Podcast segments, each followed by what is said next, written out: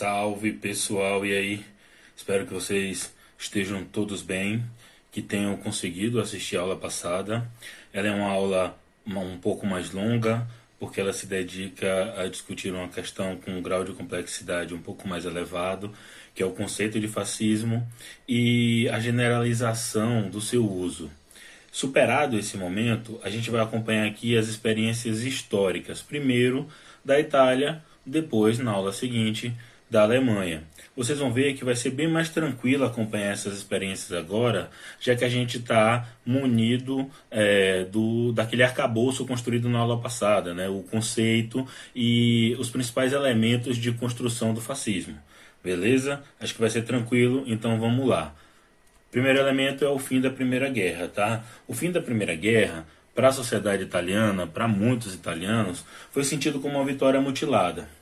Lembre que a Itália sai da primeira, muda de lado na Primeira Guerra, sai do lado que iria perder, vai para o lado vitorioso na expectativa de ter ganhos, sobretudo territoriais. No entanto, a sua maioria de reivindicações nesse sentido não foram atendidas. Então, a primeira percepção sobre o impacto dessa Primeira Guerra na sociedade italiana é essa sensação de ter vencido, mas não ter levado, né? Além disso, a Itália passou por uma profunda crise financeira e, no meio dessa crise financeira, uma grande efervescência política. Sobre a crise financeira, dá para se destacar a existência do que? Taxa bastante elevada de desemprego, tá? falta de recursos para a produção industrial, existe uma grande elevação dos preços dos alimentos, e aí quem é mais penalizado? População mais pobre, os trabalhadores, operários, os grupos médios, tá?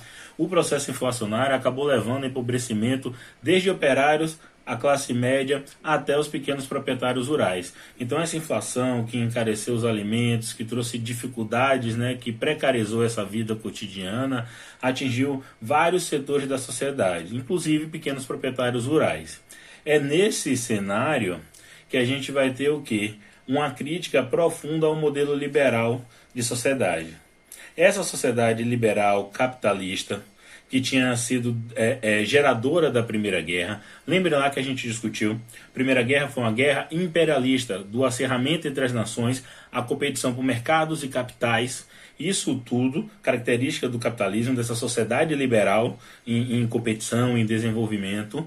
Então, para para muita gente na Itália, foi percebido que essa, essa grande crise dessa sociedade liberal e esse modelo de sociedade parecia esgotado. No entanto, se esse esgotamento para alguns significava a possibilidade real de uma intervenção revolucionária, de se construir então o comunismo, o, construir o socialismo e depois o comunismo como alternativa de reorganização da vida, não mais em bases liberal-capitalistas, mas sim numa base comunitária, numa base comunista. Lembremos aqui que já tinha acontecido a Revolução Russa de 1917. Então, construir uma sociedade socialista era mais do que um sonho, era um fenômeno agora observável, palpável, estava em andamento, tá? Então, essa ideia do fantasma do bolchevismo assola aqui, sobretudo, aqueles grupos da elite, os industriais, os grandes poderosos da Itália. Porque para a população trabalhadora, para os operários, era uma chance real de transformar essa sociedade. Tá? Então a brincadeira com o fantasma aqui é isso. E aí tem que ficar ligado, porque é justamente para lidar com esse fantasma, com essa ameaça é, é, dos trabalhadores questionando que o fascismo se insurge enquanto movimento organizado. Do ponto de vista da efervescência política, nós vamos ter três partidos em destaque na Itália. Nós temos o Partido Socialista Italiano, que foi fundado em 1992. Ele tinha fortes bases operárias, prevalecia uma posição favorável à Revolução Proletária e nas eleições de 1919 havia vencido com 32% dos votos, tornando-se evidente o desgaste dos partidos liberais. Lembra o desgaste desse modelo liberal de sociedade e que de algum modo isso abre um flanco para a luta socialista, para a luta dos comunistas, daqueles que querem é, destruir o capitalismo enquanto modo de organizar a vida. Bem, essa vitória foi seguida de grandes mobilizações por todo o país, com uma série de greves por melhores é, é, por melhores condições de trabalho, por melhores salários, por melhores condições de vida. Então você tem esse partido à esquerda, o Partido Socialista Italiano, que demonstra grande poder eleitoral e grande força. Você vai ter também é, o Partido Comunista Italiano, fundado em 1921. Então aqui fica atento que depois da Revolução Russa, por toda a Europa, aconteceu essas fragmentações de partidos de base social-democrata, como era chamado antes os partidos de esquerda, vinculado ao marxismo, é, pra, e teve essa, essa ruptura com a fundação de partidos comunistas. Esses partidos comunistas já estariam mais alinhados à perspectiva de uma revolução proletária, é, é, dialogando diretamente com as demandas que tinham na Rússia, e não mais apenas é, reduzindo sua atuação política a um âmbito mais institucional, de reformas. É, então, se pretendia ser mais é, é, radical na sua forma de agir, considerando a grande vaga histórica, o grande momento histórico que existia na Europa nessa primeira metade do século XX. Pois bem, esse partido foi fundado em 1921 com a ala esquerda do Partido Socialista, né? Tinha um programa leninista e que considerava grandes as chances revolucionárias é, na Itália. Tinha também o Partido Popular Italiano, que foi criado basicamente com o objetivo de barrar é, a expansão do socialismo em 1919. Pois bem, então era esse cenário de sociedade em crise, a ameaça da luta operária para os setores burgueses, a elite, e uma efervescência política em que demonstra grande força justamente é, as, as aspirações à esquerda organizada desses trabalhadores. Pois bem, esse é, esse é o cenário da Itália no pós, no fim da Primeira Guerra Mundial, tá? É aí que a gente vai encontrar com a figura do Benito Mussolini. Benito Mussolini foi um combatente Deixa eu ajeitar, tô ajeitando um negócio aqui. Foi um combatente da Primeira Guerra, tinha escrito para jornais socialistas e tinha sido membro do Partido Socialista até 1914, quando foi expulso. Então, lembra lá aquela história de que ah, o, o, o fascismo é de esquerda porque a origem do seu líder estava na esquerda. Fica atento aqui que ele foi expulso do partido por apoiar a guerra. Né? Em toda a Europa você tinha um grande debate se dentro dessas nações se deveria apoiar a Primeira Guerra ou não. Né? Então, em vários locais não se apoiou, os partidos operários resistiram a esse impulso nacionalista e não apoiou. Então, o, o Mussolini foi expulso nesse contexto aí de apoio a, a Primeira Guerra Mundial, então ele foi expulso do partido, tá? É então que em 1919 ele vai fundar esse negócio aí, Facidi Italiani di Combattimenti. Faz, lá, faz com a mãozinha que a gente fala italiano na hora. Que basicamente é grupo que é, é grupo italiano de combatimento, mas basicamente era o quê? Uh, um grupo nacionalista de extrema-direita formado por indivíduos de classe média que eram anticlericais, marcavam oposição à democracia liberal e ódio ao comunismo. Lembra dos, dos, da, daquilo que caracteriza o fascismo, daquela que, aquela tipologia que dá unidade interna ao movimento, tudo aqui presente, tá? Pois bem, o é, que, que aconteceu? O que, que eles propunham, né? Primeiro, a saída para os problemas sociais dos países destruídos após a Primeira Guerra passaria pela adoção de alguns princípios básicos: nacionalismo com tendência ao racismo e à xenofobia. Então, o que é que a gente tem aqui? Defesa de, um, de uma ideia de nação, de pátria, é, o racismo e a xenofobia, portanto, a aversão ao outro, a aversão ao diferente, a não só a aversão, mas o próprio ódio e a perseguição ao diferente militarização com um governo autoritário e expansionista. Lembra? Culto à violência, culto às armas, culto à militarização, culto à força. Corporativismo, sistema em que os sindicatos de trabalhadores são substituídos por corporações, submetidos ao controle estatal, das quais participam operários e patrões. Lembra? Sociedade corporativa. Cada um vai ter um local. Não tem mais aquela administração do conflito capital e trabalho típica da sociedade liberal, nem tampouco, nem tampouco eles estão propondo a superação é, é, da relação capital e trabalho como fazem os revolucionários comunistas, marxistas, anarquistas. Não. Aqui é uma corporação do trabalho. Cada um executa uma função. Portanto, não mexe no status quo. Então fica ligado que aqueles conceitos que nós estudamos todos, agora é que a gente está vendo eles em andamento. Quem foram os adeptos? Aí, gente, é um bocado de gente, mas sempre está ligado muito com o descontentamento ali, né? Então, desempregados, estudantes, classe média, né? funcionários públicos, profissionais liberais, militares, pequenos proprietários de terra, de fábricas, pequenos comércios. Então, é, esses grupos acabou recebendo muito apoio de forças nacionalistas, apoio também de, de burgueses, de industriais que queriam aniquilar esse crescimento do movimento operário, tá? Tranquilo até aqui, acho que tá de boa. Então, vamos lá. Beleza. Como é que esse, como é que esses grupo, como é que esse grupo vai fazer isso? Né? Como é que ele vai conseguir é, é, reprimir? Vai conseguir isso com apoio de forças paramilitares, né? com uso de milícias. É aqui que a gente chega nos camisas negras, tá? As camisas negras, basicamente, são uma milícia paramilitar de apoio ao fascismo, uniformizada, que eram chefiadas por ex-oficiais militares e que agregaram rapidamente jovens burgueses e proletários insatisfeitos com a política institucional. O que, que acontece? Gente, a Primeira Guerra deixou muitos ex-combatentes. Tem uma série que o nome é Pink Blinders, que uma das coisas que tem no Peak Blinders é que existe muitos ex-combatentes de guerra e estão envolvidos ali em brigas de gangues, disputas por mercados ilegais, alguns tentando ascender o poder. Então, é, a série Peak Blinders, por exemplo, narra um pouco desse cenário em que você vai ver vários, vários desses ex-combatentes tentando procurar algum jeito de so se localizar nessa sociedade que não tem mais guerra. Então aqui essas milícias se nutriram muito disso e são pessoas que sabiam que manusear armas, táticas militares, tinham participado da guerra e tinham voltado para uma sociedade agora que estava o quê? Toda precarizada. Então eles se sentiam bastante frustrados.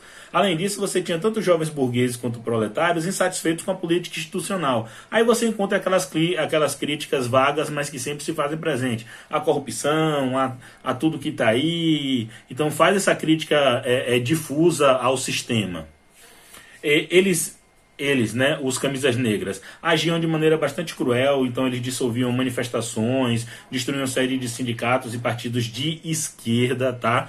Perseguiam lideranças operárias, espancavam e assassinavam anarquistas e comunistas. Então, esse, esses grupos paramilitares, essas milícias aqui, a função delas era eliminar a esquerda. E eliminar aqui não é uma figura, de linguagem, não é uma metáfora. É eliminar fisicamente essas pessoas. Impedir que essas pessoas participem da política é causar o um medo. O medo é uma política do fascismo. Tá? Quem financiou essa galera? Proprietários rurais e burgueses de toda a região. Por quê? Porque essas forças de esquerda aqui organizada, no meio de uma crise, de aumento de preços, de caristias, de dificuldade, estavam reivindicando melhorias de vida para essa população. E bem, esses setores da elite não queriam ceder a isso. E via, de maneira interessante, que tivesse algum, algum tipo de força que pudesse controlar essas massas, impedir com que essas massas chegassem nos seus objetivos. É aí que entra a, as forças paramilitares. E o que é que tem aqui presente quanto conceito né, que a gente discutiu? Culto à violência, culto à militarização, indiferença à vida, indiferença ao sofrimento, está tudo aqui presente. Vamos lá. Depois de criar a Face Italiane de Combatimento, né, é, Mussolini vai fundar o Partido Nacional Fascista em 21. O que, que aconteceu? Essa face italiana de combatimento usou a violência, cumpriu esse papel, mas ainda não tinha expressão de poder institucional. Então ele passa a adotar uma estratégia legalista para ampliação de suas bases, né? Tranquilo até aqui? É, como é essa estratégia? Ele aumenta a crítica ao liberalismo, radicaliza a rejeição aos conceitos centrais da esquerda e reforça o tom nacionalista. Então não era apenas milícias e grupos pequenos que combatiam é, é, é, violentamente a esquerda. Agora era a ideia de ser um movimento de massas, é, é, ganhar corações e mentes, chegar mais longe nesses ideais fascistas. Pois bem, ele conseguiu. Né? Ele teve um crescimento eleitoral expressivo em 1921 e aumentou seu número de filiados. Os liberais, por sua vez, viam com bons olhos essa ação dos fascistas. Por quê? Porque diminuiu o crescimento da esquerda, né? diminuiu a influência da esquerda nas massas. E aqui você tem que ficar ligado, tanto para a experiência italiana quanto para a experiência da Alemanha. É muito comum se escutar que tanto Hitler quanto Mussolini chegaram ao poder nos seus países pelas vias institucionais, respeitando as, as regras da democracia.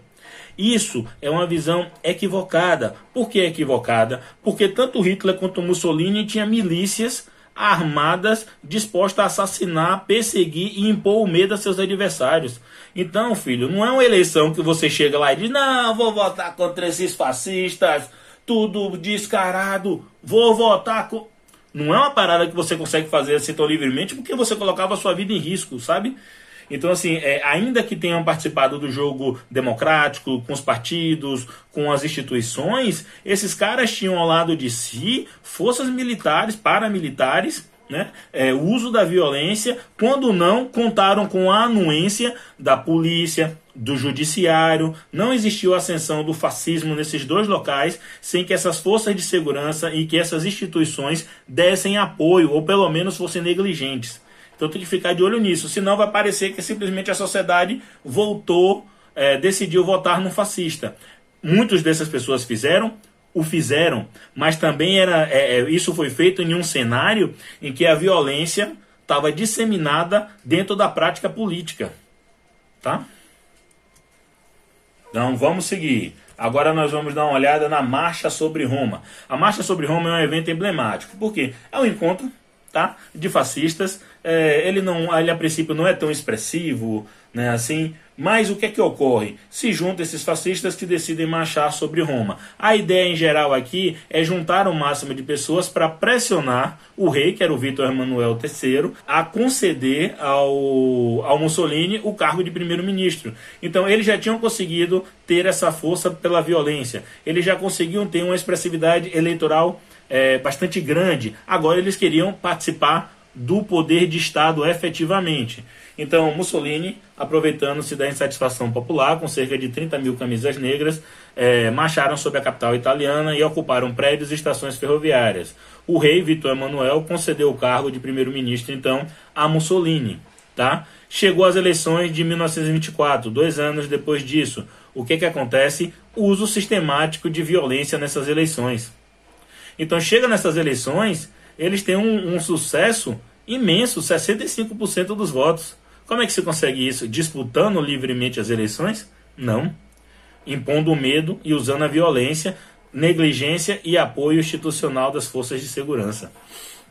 O caso mais grave disso e mais emblemático disso é quando o líder socialista Giacomo Matteotti, esse que está aqui do lado da imagem, é, protestou contra a ação da milícia. Então ele foi lá e denunciou, cara, isso aqui está acontecendo, tá, tá perseguindo as pessoas, está impondo medo. O que, que, que, que ele teve como resposta? Ele foi assassinado. Foi feito então um pedido de afastamento de Mussolini, o rei rejeitou, Mussolini se consolidou no poder. Eu quero que vocês fiquem atentos aqui aos passos. É, esses fascistas, inicialmente, não são tão numerosos quanto se espera, mas eles fazem bastante barulho, porque usa da violência, constrange, ameaça, persegue, impõe o medo. Eles participam do jogo político eleitoral, participam. Recebem votos? Recebem, porque as pessoas estão insatisfeitas e veem neles essa possibilidade de mudar aquela realidade. Mas isso também acontece porque eles usam de maneira sistemática a violência. Quando são denunciados como tal, não se tem uma responsabilização. Muito pelo contrário. Mussolini se consolida no poder. As instituições não funcionam, as instituições estão dando apoio, as instituições são fortemente fascistizadas. Então fica de olho nisso aqui. Vamos continuar. Pois bem, Mussolini já está no poder. Vamos ver agora o que, que ele faz estando no poder, as principais decisões. Primeiro, com Mussolini no poder, os, os, antifascistas eram poucos e ainda ficaram isolados e foram perseguidos. Se antes o pau já cantava, a galera já era morta assassinada, perseguida, já estava com medo. Agora, numa situação em que concentrava todo o poder, tinha um poder efetivamente de Estado na sua mão e estava disposto a utilizá-lo, a situação ficou mais. Uh, ficou pior ainda. Inicialmente, Mussolini no poder manteve as instituições é, do Estado liberal. Elas estavam dando anuência, sendo negligentes, no mínimo, com com a existência do fascismo, mas gradativamente é, essas, essas instituições ganharam cada vez mais uma feição fascista, tá? É, além disso, disseminou-se pela sociedade um amplo aparato de controle policial, tá? Tudo isso foi feito é, de maneira geral em crescimento da ditadura fascista. Vamos ver suas características. E aqui a gente retoma várias coisas que nós já estudamos, tá? Vamos lá. Autoritarismo, Tá? Valorização da concentração do poder, repressão às liberdades individuais em nome da ordem, um profundo antirracionalismo e anti-intelectualismo. Fascistas odeiam a reflexão intelectual. Todas as atitudes são baseadas em movimento e ação. Ação, ação, ação. Não, é, não existe a ponderação, a reflexão, não, não, não existe esse exercício. Isso tem que ser cesseado, tá? Então a ação e a crença deveriam substituir a razão e a reflexão culto à força, violência e hierarquia, por isso aquelas paradas militares gigantescas, por isso a ideia de uniformização, sempre a uniformização se fazendo presente, rituais, rituais para dar àquele indivíduo o sentido de ser coletivo, então, se o cara na sociedade liberal dependia só dele o sucesso ou o fracasso, agora nessa sociedade fascista, com aqueles ritos, com aquelas marchas, com as instituições criadas, com os símbolos que se utilizava, tudo aquilo dava ao indivíduo um, um sentimento de pertencimento a um corpo mais amplo, que era parte de algo. Tá? Portanto, devolvendo ao indivíduo uma segurança que tinha sido lhe retirada, porque a sociedade liberal lhe joga de fato é, numa situação em que cabe a si apenas seu sucesso ou seu fracasso. Tá?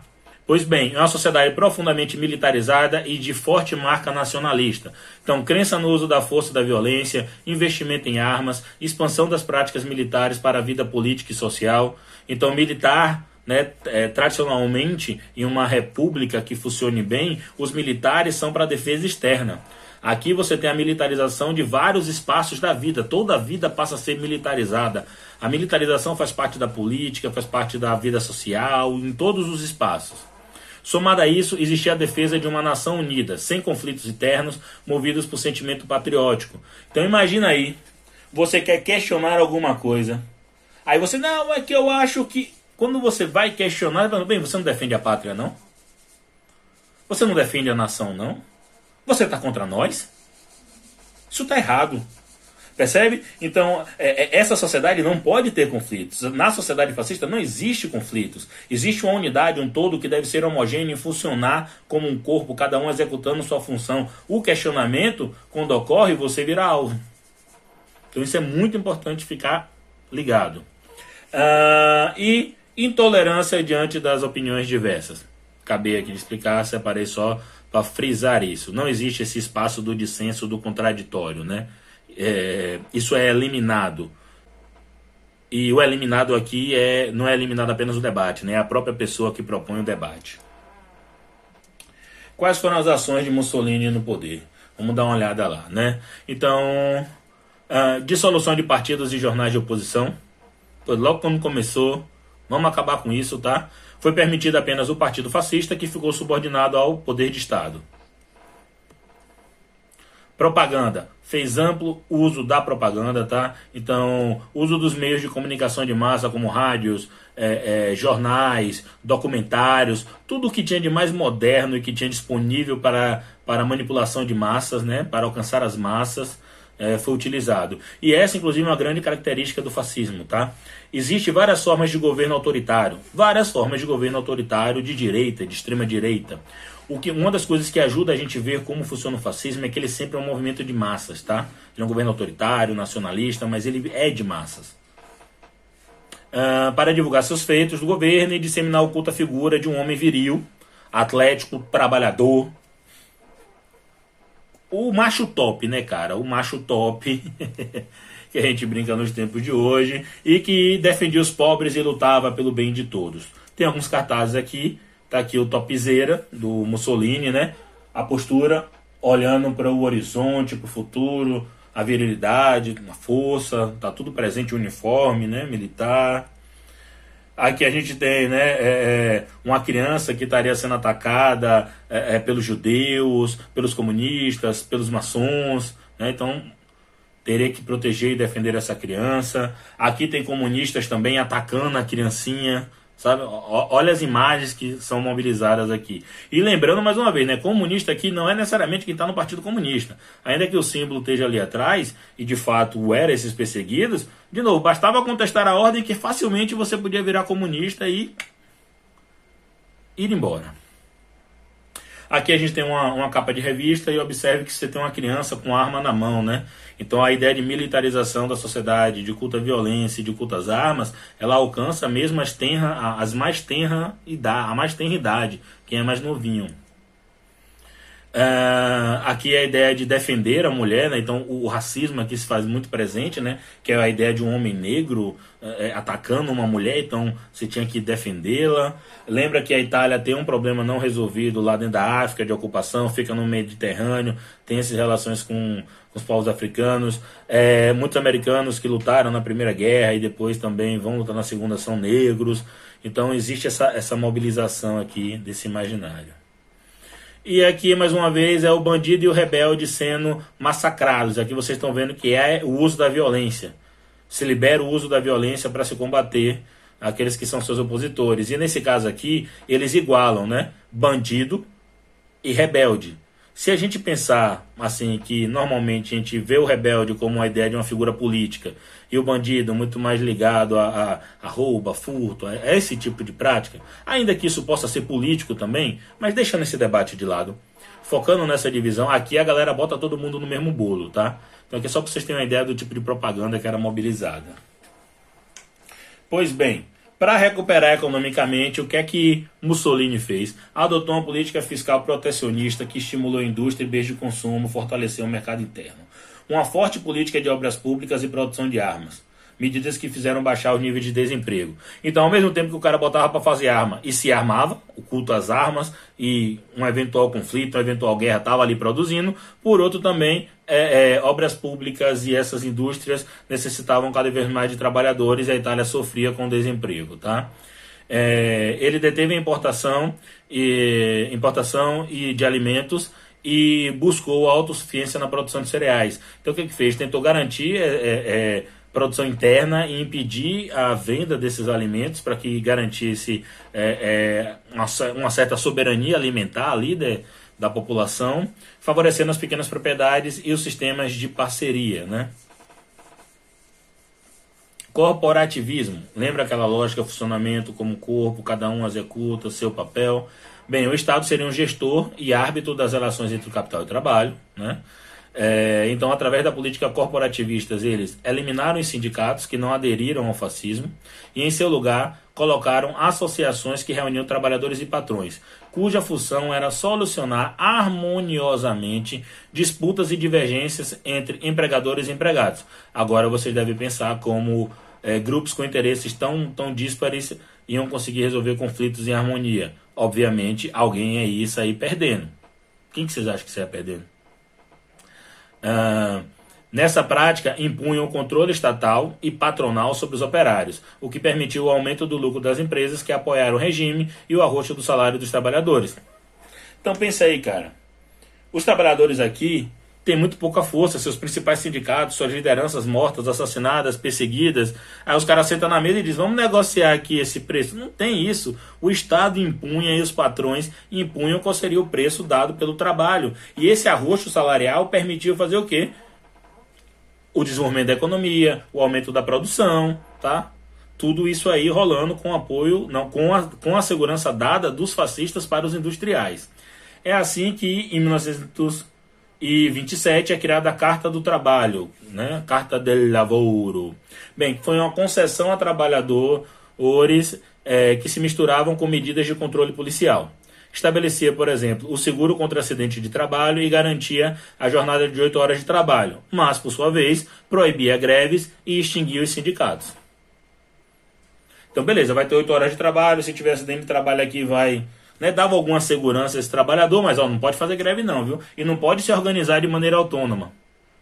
Lembra? Unidade nacional, povo, pátria, não ter dissenso, não ter contraditório na sociedade. Então esses trabalhadores não poderiam se organizar de maneira autônoma para pensar seus próprios interesses, tá? Hum. Aqui tem mais um. É, em 1929, o Mussolini resolveu um grande problema que se tinha ali na Itália. Tá? Ele assinou a Concordata de Latrão. O Papa, Pio XI, aceitou o Estado italiano. Então o Papa disse: beleza, A gente aceita esse Estado italiano aí. Só que, em contrapartida, o governo reconhecia a soberania da Igreja sobre o território do Vaticano, além de ceder terras ao papado. O Vaticano hoje que está aí, o papado hoje que está aí. Então, é, em troca de reconhecer esse Estado italiano fascista, né, Mussolini deu em contrapartida é, esse território. Lembra que tinha uma forte marca anticlerical ali no, no, no início da ascensão do Mussolini, tá? Nesse período, logo depois, ele foi condecorado né, como o Duce, que é a forma como era chamado o líder fascista, e esse termo derivava de dux, que era a forma de se chamar chefe na Roma Antiga. Essa sociedade, portanto, é, foi moldada nos padrões fascistas. Então a juventude era estimulada à obediência ao líder. Dois pontos. Vamos ver como é dessa obediência. Crer, obedecer e combater. Então, crer, lembra? Fé, crença no lugar de razão, de pesquisa. Não. Deixa isso para lá. Ciência, não. Obedecer, hierarquia, norma, conduta, ordem. Nada de questionamento, nada de problematização. E combater, culta violência. Tá? Professores de escola e universidades tinham a obrigação de exaltar as realizações dos regimes e dos aspectos da vida do líder. Esse aqui é um dado bastante importante, né? É, esses professores não têm autonomia, não são é, funcionários públicos é, protegidos por liberdade de cátedra, né? Não. Eles aqui têm que exaltar as figuras do líder. Você deve imaginar que se você chegar durante o governo fascista e, e fazer uma crítica a esse governo, você é perseguido, né? Podendo ser morto. Então, você vê aqui o perigo. Manifestações públicas se multiplicaram em ao regime e ao seu líder naquela lógica de rituais é, que tentam restituir ao indivíduo uma identidade perdida, é, é, dar o sentido de coletividade, esse tipo de característica aqui. Por fim, a política imperialista na África. Então, cara, Mussolini pegou e disse o quê? Vamos pegar aquele território que a gente já que a gente perdeu lá nas disputas imperialistas.